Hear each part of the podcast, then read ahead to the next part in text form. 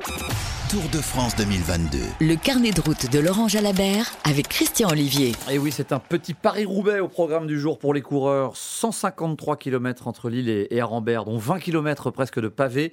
Première très grosse étape. Hein. Bonjour Christian Olivier. Bonjour à toutes et tous. Laurent Jalabert, bonjour. Bonjour. Avant l'étape du jour à 10h, bien obligé dès maintenant d'évoquer les pavés du Nord au menu du jour.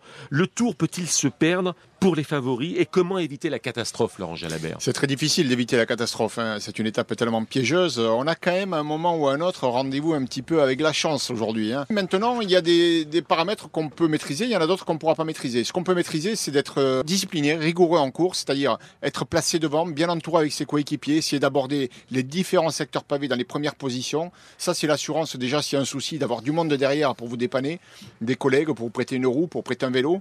Euh, et puis ça évite aussi d'être pris dans des embouteillages, hein, d'être bien placé. Mais ça implique aussi de gros efforts en amont. Tous ces paramètres-là, euh, il faut les faire au feeling un petit peu aussi au moment euh, quand on sent que la course s'emballe. Et puis il y a tout ce que l'on pouvait prévoir avant, c'est-à-dire le matériel, la reconnaissance, euh, le choix des, des, bons pneumatiques et de la bonne pression qui vont vous permettre d'avoir un meilleur confort sur le pavé et une meilleure efficacité aussi. On se retrouve à 10h, Laurent Jalabert, pour précisément disséquer le parcours de cette étape de pavé dans le nord de la France. À tout à l'heure. À tout à l'heure, messieurs, et à ce soir, 18h30. 19h pour le club Jalabert.